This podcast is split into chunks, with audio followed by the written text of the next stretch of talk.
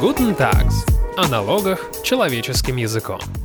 Здравствуйте, уважаемые слушатели! В эфире подкаст Guten Tax, и сегодня в роли ведущего выступит Ярослав Казаков. У вас наверняка такое бывало, что вот изо всех сил вы надеялись на благоприятный исход какого-то дела, но оно не выгорало. И судьба распоряжалась иначе. Если честно, у нас тоже были похожие чувства, когда мы прочитали, что Россия все-таки приостановила действие соглашений об избежании двойного налогообложения с целыми 38 недружественными странами. Мы уже записывали подкаст на эту тему, мы говорили и фантазировали о том, в каком виде это приостановление может получиться, какие последствия. Но тогда все-таки, наверное, коллеги, у нас теплилась надежда, что в том или ином виде обойдется, но не обошлось. И главный вопрос теперь, что, собственно говоря, будет? И этот вопрос мы хотим задать нашим гостям. У нас в студии управляющий партнер юридической компании Tax Advisor Дмитрий Костальгин и партнер Tax Advisor Алексей Яковлев. Здравствуйте, коллеги. Всем привет. Всем привет.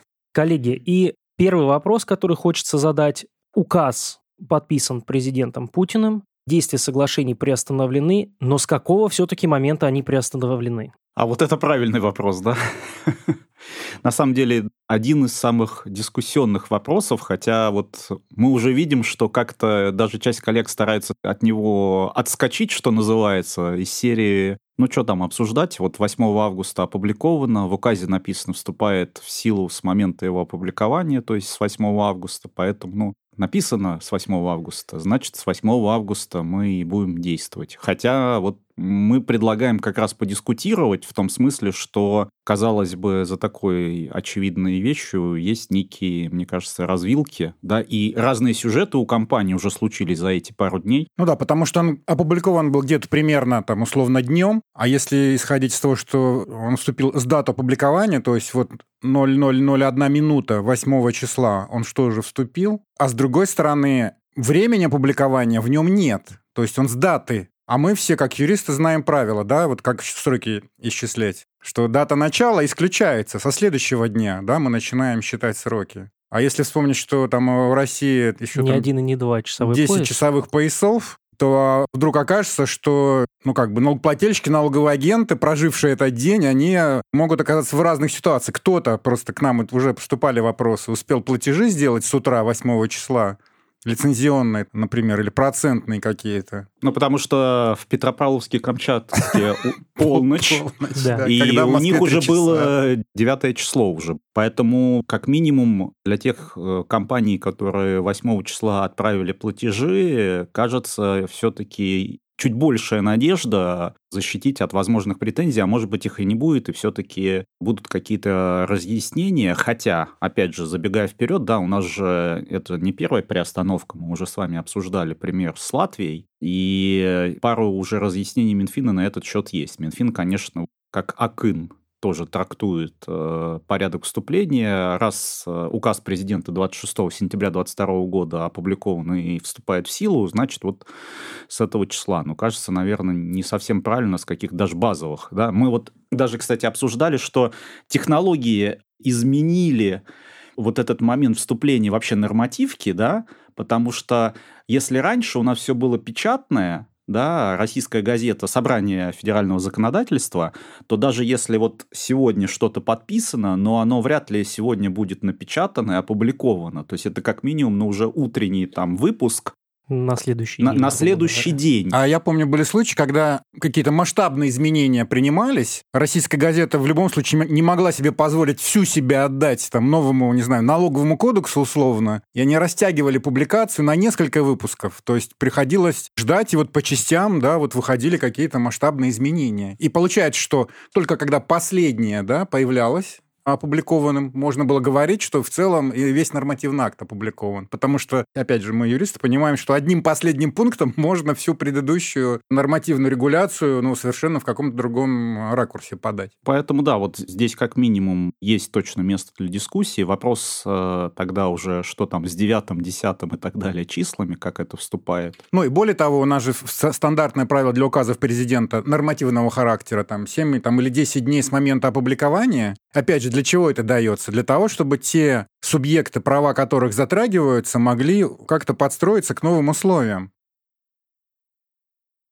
Ну, как минимум успели отследить э, издание Совершенно верно, указа, да. прочитать, Нет обязанности всем сидеть... Э, да, и... и обновлять страницу на портале gov.ru, как бы... Да, не появилось там что-то да. новое. Понятно. Мы что можем нашим слушателям в этом случае тогда порекомендовать, если вдруг у них такое произошло? Ну, мне кажется, по платежам 8 э, августа, которые ушли там без удержания или с удержанием по пониженным ставкам, есть точно место для дискуссии, и надо, мне кажется, приводить аргументы в свою защиту, да, ну, уж как минимум штрафа, извините, здесь вообще в принципе не должно быть, да, но все-таки хочется побороться за тело налога и чтобы пени там не было, да, потому что, ну, реально компании не могли предугадать. А более интересные случаи, да, уже из жизни у нас, э, спасибо единому налоговому счету, не к ночи упомянутому, что называется, да, у нас теперь же... Сегодня мы продержались пять минут, да. чтобы его не упомянуть, да?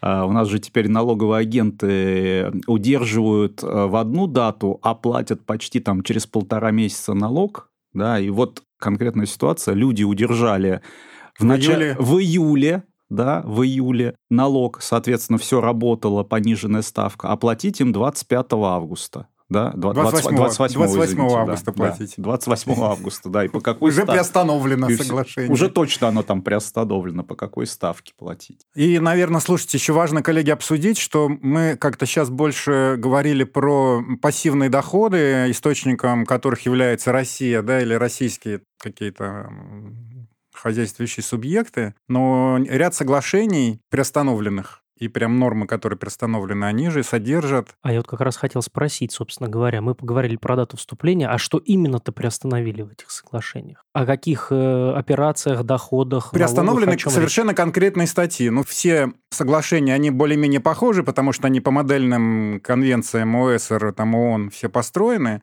Как правило, начиная с пятой статьи, которая касается представительств, статуса да, постоянных представительств, то есть первые четыре статьи, включая статью э, «Резидент», определение резидента и даже так правила, как поделить резидента между двумя странами. Когда есть конфликт. Когда есть конфликт, когда две или более страны, ну, сколько, две договаривающиеся, да, по их национальному законодательству один и тот же доход, один и тот же налогоплательщик за один и тот же период, значит, облагается дважды. Это правило осталось да, как поделить э, резидента. Причем как для физлиц это правило действует, так и для юрлиц. Ну, для физлиц, наверное, более актуально. А дальше приостановлены статьи, получается, представительство, там, доходы от предпринимательской деятельности. И по всем видам доходов практически. То есть дальше все статьи, которые регулируют отдельные виды доходов, проценты, дивиденды, роялти, перевозки, личные услуги, спортсмены там и так далее, вот они все приостановлены. И получается, что такой акцент сделан ну, просто на то, чтобы, если идут выплаты какие-то в сторону вот тех самых э, налогоплательщиков недружественных государств, чтобы не работали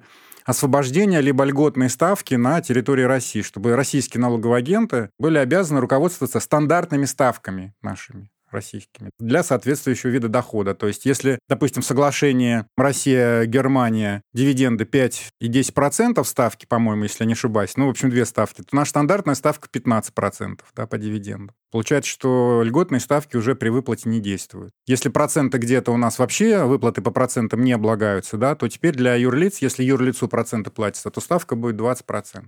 То есть э, акцент именно на это сделан. Соответственно, не приостановлена статья резидентства и очень интересный момент, да, что не приостановлены статьи, которые регулируют устранение двойного налогообложения. То есть получается, что юридически сохраняется возможность зачета налога российского против иностранного или наоборот. То есть, например, если все-таки выплачивая там иностранному немецкому, предположим, да, там получателю дивидендов и удерживая российский налог, получается, что если он платит еще и в Германии, то ну, как бы можно попытаться провести зачет. Другое дело, что здесь, наверное, могут быть такие уже технико-бюрократические сложности, да, потому что, чтобы, допустим, вычесть там немецкий налог из российского, надо прийти в немецкий налоговый орган, получить там справку и, и показывать российскому. Вот как будут там давать в недружественных странах, как они называются, вот эти подтверждения уплаты, например, да, налогов, наверное, нельзя исключать, что какие-то сложности будут. Ну, плюс еще есть сложности с формулировками дословными, потому что из-за того, что вот кусок условно соглашения отрезали, назовем это так, то в части соглашений статья говоря об избежании, отсылает к тем приостановленным статьям. Она, по сути, доходам говорит, указано. Да, что она говорит, зачитываете только те доходы, которые удержаны в соответствии с соглашением. И тут вот тоже есть некое место для дискуссии, опять же, да, с точки зрения, готова ли та страна, к которой ты пришел с зачетом, да, вот с российским НДФЛ, например, по уехавшим сотрудникам, зачитывать, потому что налог явно удержан не в соответствии с соглашением, да, а в соответствии с национальным законодательством. И такая дискуссия, по крайней мере, на российской стороне уже давно была до. Просто приведу аналогичный пример, когда Минфин говорил, что если у физического лица иностранный брокер, например, американский, удержал по 30%,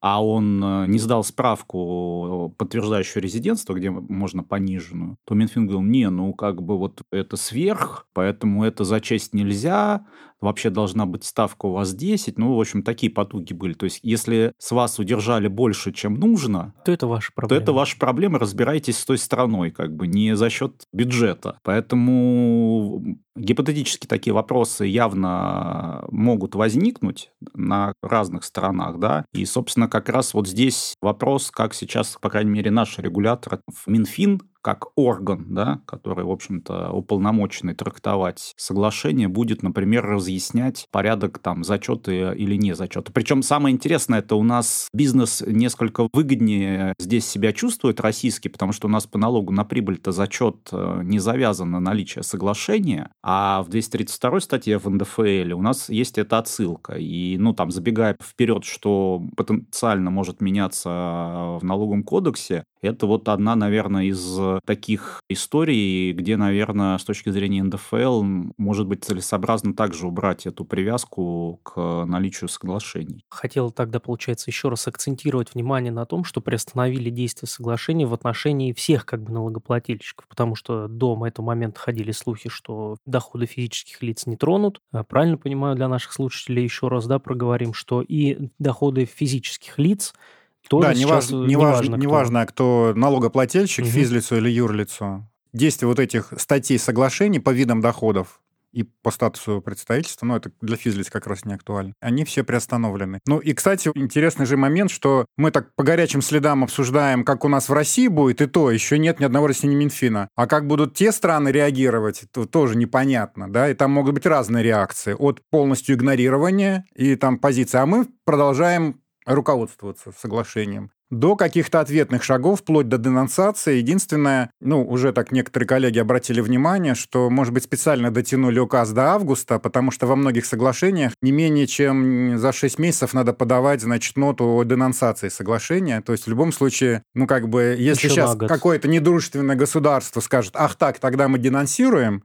то в любом случае целый год еще оно будет работать. То есть это не ранее, получается, там 20 там, пятого года, да, оно может быть разорвано. Но, конечно, реакция еще, ну, нам предстоит ее дождаться, да, других договаривающихся государств, которые являются сторонами этих соглашений. Ну да, потому что если так немножко опять быстро вернемся ну, условно в теорию и напомним про конвенцию Венскую о международных договорах, безусловно, вот как мы разбирали с Латвией, тогда был вполне себе такой интересный, как мы обсуждали, пример, что первым латвийская сторона это приостановила, мы расценили это как существенное нарушение, и Венская конвенция тоже приостановили, потом решили все-таки даже денонсировать. А здесь, опять же, мы говорим о том, что да, это ответная мера на включение России в черный список ЕС, Однако, как мы понимаем, это такая многоуровневая история, то есть в законодательстве отдельных стран это автоматически не вступает в силу, нужно еще свой национальный список утвердить. Опять же, та же Германия, она еще не включала в список, хотя как раз у них тоже работает фреймворк, если добавляется какая-то юрисдикция в список, то все выгоды из соглашений автоматически выключаются. Поэтому это тоже интересный вопрос, что это, да, то есть это даже не приостановление, а просто вот в национальном законодательстве написано, если у тебя там из какой-то супер офшорной не обменивающейся юрисдикции, да, сделка, и даже если вдруг соглашение есть, то никакие бенефиты, выгоды не могут быть использованы. Ну, то есть конкуренция опять получается, хотя пакта консерванта, да, договоры должны соблюдаться, принцип, да, и все-таки если одна из сторон выходит из договора международного, то, ну, по правилам этого договора, либо там вот да, ну, конвенции. Ну,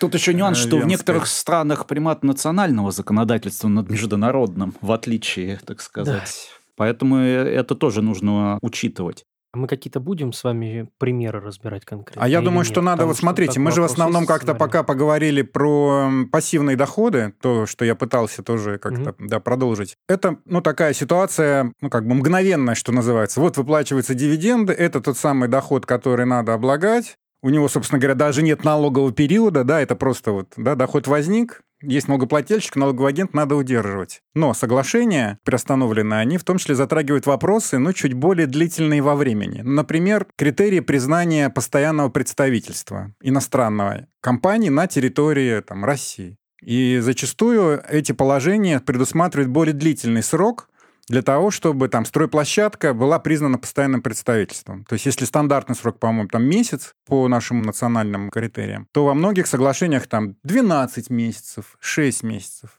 И вот, внимание, вопрос. Пришла какая-то там иностранная компания что-то строить, монтировать. И пришла она там где-нибудь, допустим, в мае. И прочитав соглашение, там, не знаю, Россия, Германия, увидев, что там 12 месяцев, а у них 4 месяца там они планировали монтировать, ну, как бы они понимают, что у нас представительства не будет. А если бы оно было, то надо вставать на налоговый учет в России и платить налог на прибыль, относящийся к деятельности этого постоянного представительства. Наступает 8 августа. Норма о представительстве приостановлена. Ну, там, с 9 хорошо, предположим, да. Но тогда получается, что месяц. А месяц этот как считать? С момента, опять же, указа, либо они уже были больше месяца в России, они уже представительство, а налоговый период по налогу на прибыль – год. А у нас есть статья 5 Налогового кодекса, которая содержит гарантии для ухудшения прав налогоплательщиков, для случаев ухудшения прав, да, это правило звучит следующим образом. Не ранее, чем через месяц после опубликования вступает, значит, это изменение. И не ранее следующего налогового периода. Внимание, вопрос. Как же тогда трактовать ситуацию с представительством постоянным? Вот в таких случаях. И это мы уже слышали от бизнеса, в том числе от иностранного, ну, такое, знаете, некоторое, ну, давайте скажу, сожаление, что вроде мы как-то, несмотря ни на что, пришли тут что-то монтируем, какое-то оборудование. Не самое бывает плохое, простите. Не самое заштатное или там по современному ценности. А нам говорят, здрасте, как говорится, заплатите еще. И это, конечно, не очень хорошо, мягко говоря. Это вот еще один момент, который требует, очевидно, ну, либо внесения изменений в законодательство в наше, либо, ну, как минимум, разъяснения Минфина, который у нас, ну, мало того, что налоговый кодекс разъясняет, он во всех практически наших вот международных соглашениях тот самый полномочный орган, который как применять или не применять нормы соглашения. Поэтому, наверное, здесь надо, ну, как минимум, ожидать позиции Минфина. А вопрос очень такой спорный, важный и достаточно существенный. Ну, плюс в развитии то, что Алексей сказал, у нас есть еще в некоторых соглашениях специальные правила признания расходов по налогу на прибыль, это в ту же копилку, пятая статья. Просто вот еще, наверное, небольшая ремарка, да, что, опять же, с точки зрения, как мы понимаем, вот такого международного публичного да, подхода, у нас вообще договор между государствами. Строго говоря, налогоплательщики вообще не стороны договора. То есть все договаривается без них, и да, даже та же взаимосогласительная процедура, это не налогоплательщик договаривается с иностранным Минфином, да, а Минфин с Минфином условно согласовывают эту позицию. Поэтому, с одной стороны, можно сказать, что вот одна плоскость, они на уровне там дипломатии как-то решают вопрос о соглашении, но все-таки все равно последствия это прямые идут на налогоплательщиков, поэтому вот вопрос все-таки с действием пятой статьи, он все равно возникает, тем более у нас там общее правило, что любые акты которые затрагивают права, да, они должны подчиняться этим общим правилам. Да, у нас в свое время было дело в Конституционном суде Омск-Шина, по-моему, да, где как раз вот этот принцип был подчеркнут. То есть для законов мы и так как бы вроде его понимали, а Конституционный суд сказал, что даже если не закон принят, но там, по-моему, рассматривался вопрос про кадастровую стоимость, да, нормативный акт в сфере регулирования там кадастровой стоимости, но он влияет на налогообложение, то на него в полной мере распространяются вот те же гарантии, что и на прям норму налогового законодательства. Тогда у меня вопрос, а может быть налогоплательщикам стоит какую-то проактивную позицию занять и по каждому вот такому спорному вопросу, который касается их, самим сходить в Минфин за каким-то разъяснением? Может ну, быть, такое что-то мы можем посоветовать? Ну, ну можно... ну, сейчас э, активно будут э, такие разъяснения или письма с высказыванием озабоченности и так далее, так далее различные предпринимательские объединения направлять, потому что это касается на самом деле всего российского бизнеса, у которого есть трансграничный. То есть это не касается исключительно дочек иностранных компаний в России России. Это касается любого юридического лица, которое осуществляет трансграничные сделки. Да, тем более, что смотрите, здесь еще много факторов может повлиять, что этот, конечно, вопрос будет обсуждаться. Первое, это то, что сам указ, о котором мы говорим, И порядок приостановления, который в нашем российском законе о международных договорах, он предусматривает, что вопрос о приостановлении направляется в Думу, и Дума там в течение трех месяцев должна вроде бы как принять закон на этот счет. Если она не принимает, то тогда вот этот режим приостановления вроде бы как он и не включается, или выключается, да, скорее. Поэтому, ну, вроде бы как подождем, что там Дума скажет.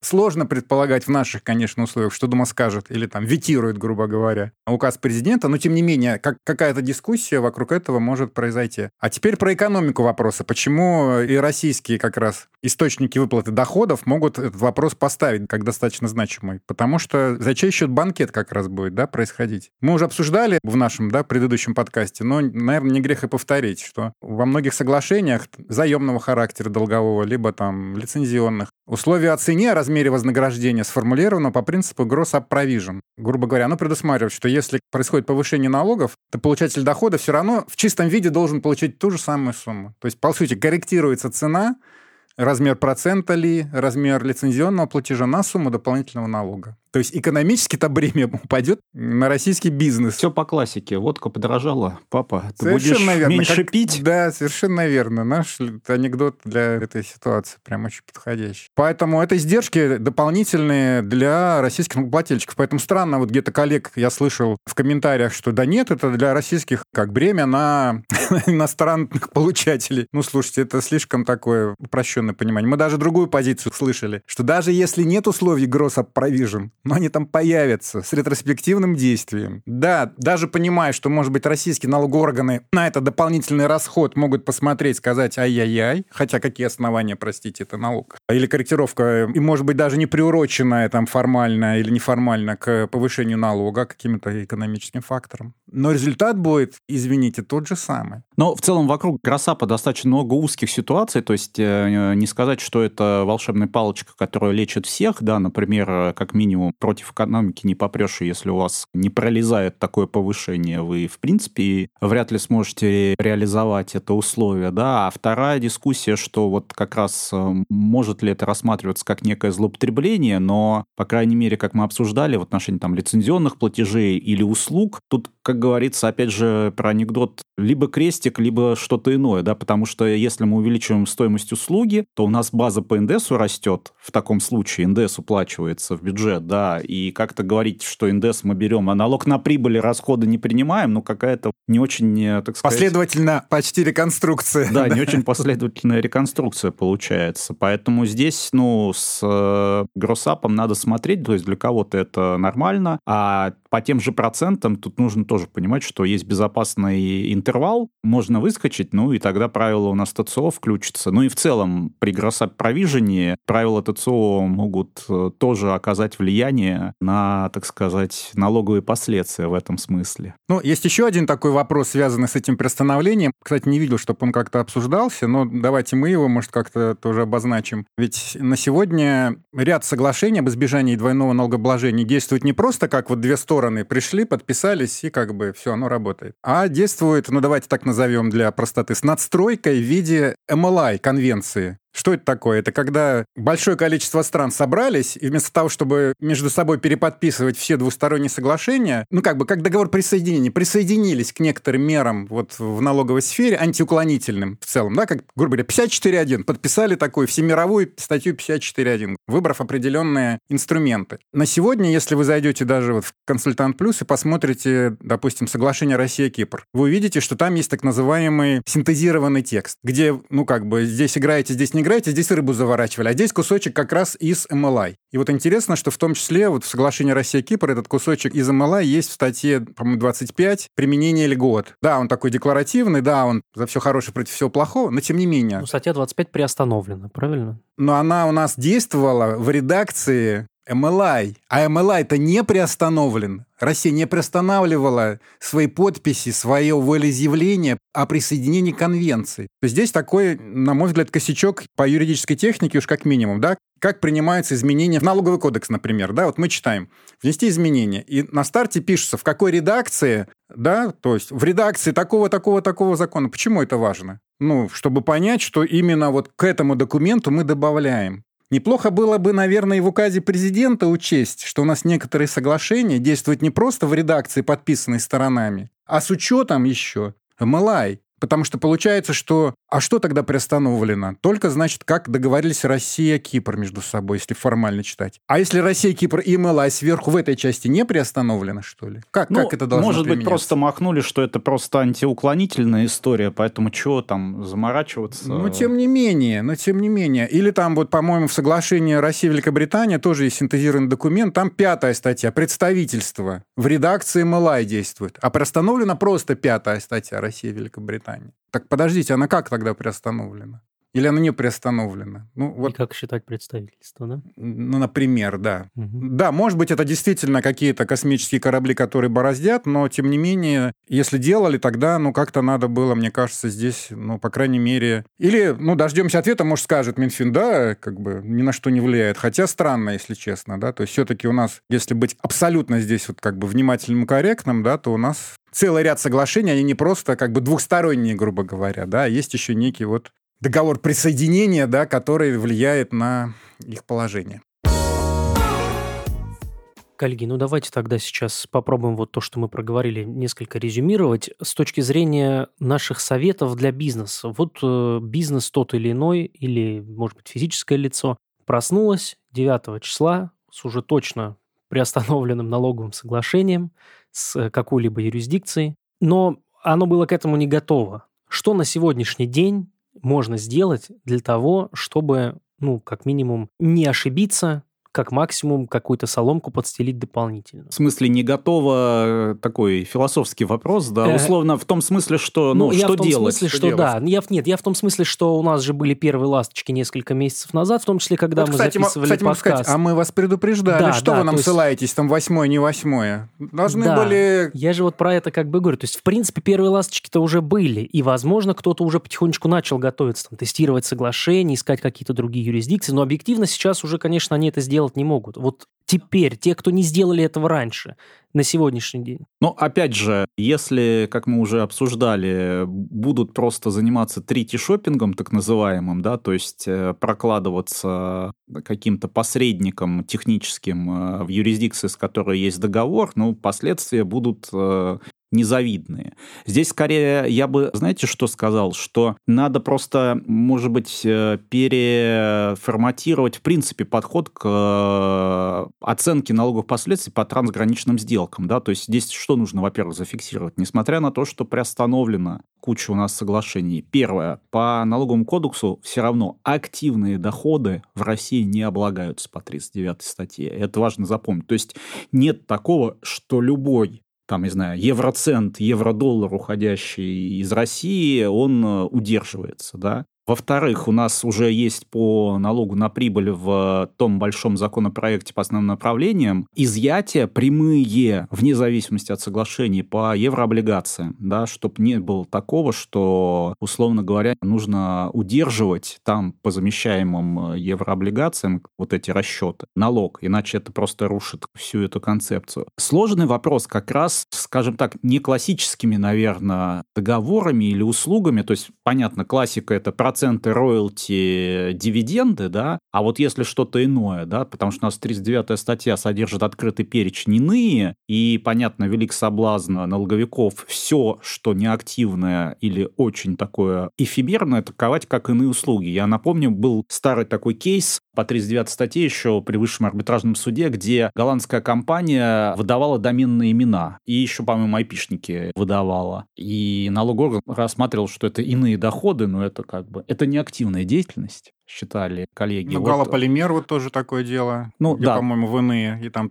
какие-то были прям... Ну, там, по сути, разрушили, что это вообще была активная операция, она фейковая а, была. Да, она, по сути, как распределение прибыли маскировала. Да, маскировала. Поэтому в этом смысле, наверное, для такого рода истории нужно еще раз риск там протестировать. Но есть там плюс раз приостановили соглашение э, по пониженным ставкам, нам теперь не нужно проверять бенефициарный собственник, не бенефициарный собственник. Получается так, я по максимальной ставке удерживаю, да, в данном случае. Ну, такой себе плюс, с одной стороны, но, с другой стороны, получается, какого-то смысла, наверное, нету. Хотя, опять же, если это все откатится, то тут тоже целый вопрос, когда приостановка снимается, как она на старые периоды может повлиять, не может повлиять. Но это такой вопрос подвесим, я думаю, еще у нас будет возможность это обсудить. Ну, конечно, можно, наверное, рассмотреть бизнесу вопрос, пока отложить платежи какие-то, если это возможно вообще да, то есть вот, ну, по крайней мере, сейчас, вот на первые месяцы там какие-то, посмотреть, наверняка разъяснения появятся, потому что сейчас тоже мы строим какие-то прогнозы, свои позиции какие-то, да, так вот, предлагаем, но наверняка будут какие-то разъяснения. Хотя для кого-то, вот, по-моему, мы там где-то слышали, да, что вот для транспортных услуг, например... Но для перевозок. Для да. перевозок, да, вот где если такая. не рассчитаются, то просто встанут, да, перевозки. Вариант отложить платежи, он, в общем, не очень будет, скорее всего, подходить. Вот, поэтому, ну, где можно, в общем, мне кажется, стоит подумать над этим, дождаться. Ну, кстати, вот э, ситуация там с перевозками и в целом негативного такого влияния, вот этого приостановления, все равно мы ищем позитив некий, да, в указе написано принять меры, которые будут снижать негативный эффект от э, приостановления указов. И сейчас все-таки логистика это достаточно важная ну, жизненно важно, да, можно даже сказать. Даже жизненно важно, согласен. Хочется надеяться, что эти изменения просто будут вшивать в налоговый кодекс определенным образом, позволяя все-таки не разрушать цепочки, чтобы они просто не встали, и дополнять какими-то иными нормами. Потому что, как мы помним, в марте, когда, в принципе, анонсировалось про вот э, приостановку или отмену, да, в общем-то, было обсуждение президента на встрече с РСПП, что тогда нужно в национальное законодательство для тех инвесторов, даже из недружественных стран, которые все равно продолжают, вот как Алексей привел привет например, да, мы все равно там площадку строительную, да, открыли и работаем, поставляем как-то там и так далее, и так далее. У меня сейчас, смотрите, лайфхак такой для Государственной Думы. Не поддержать приостановку в части, допустим, перевозок для того, чтобы не вот парализовать логистические цепочки. Думаю, если вы слышите, депутаты. Пожалуйста. Не, ну, либо сразу принять какие-то... Э, это же в целом э, же не мешает принять изменения в части 309 в этом смысле-то. Ну, опять же, тут, мне кажется, еще от проактивности, наверное, бизнеса, потому что, безусловно, Это... охватить все ситуации да. бизнеса я, я, не я... может ни один чиновник, я какой бы он хороший хотел, не был. Хотел как раз поэтому спросить, вот насколько бизнесу сейчас нужно активно занимать позицию. Вот мой вопрос ну, был больше даже вот в начале проекта. Конечно, активно, просто нужно собирать вот эти кейсы, которые и должны и через объединения какие-то, потому что один голос вряд ли будет услышан, а объединенные голоса, ну, конечно, да. И тем более, когда голоса объединяются, там какая-то уже и профессиональная поддержка идет, и можно более убедительно, скажем так, объяснить и мотивировать необходимость тех или иных изменений, чем ну, кто-то один, видя только свою ситуацию, прокричит, да, это боль, да, это понятно будет, но тем не менее, ну, это не будет общую картину давать. А когда будет информации много, когда она будет так вот как-то обобщена, обработана, ну, конечно, можно более эффективно добиться какого-то изменения. Коллеги, ну отлично. В принципе, мы в конце даже добавили с вами позитива и на этой радостной ноте я предлагаю выпуск завершать. А, мы поговорили сегодня о прекращении действий соглашения об избежании двойного налогообложения и разобрали, что теперь делать бизнесу и физическим лицам и вообще в целом налогоплательщикам. Спасибо за этот объемный предметный разговор управляющему партнеру юридической компании Tax Advisor Дмитрию Костельгину и партнеру Tax Advisor Алексею Яковлеву. Спасибо, уважаемые слушатели. Подписывайтесь на нас, Пишите нам комментарии, пишите письма, задавайте ваши вопросы. Мы все читаем, всем ответим и до новых встреч. Всем пока. Всем пока.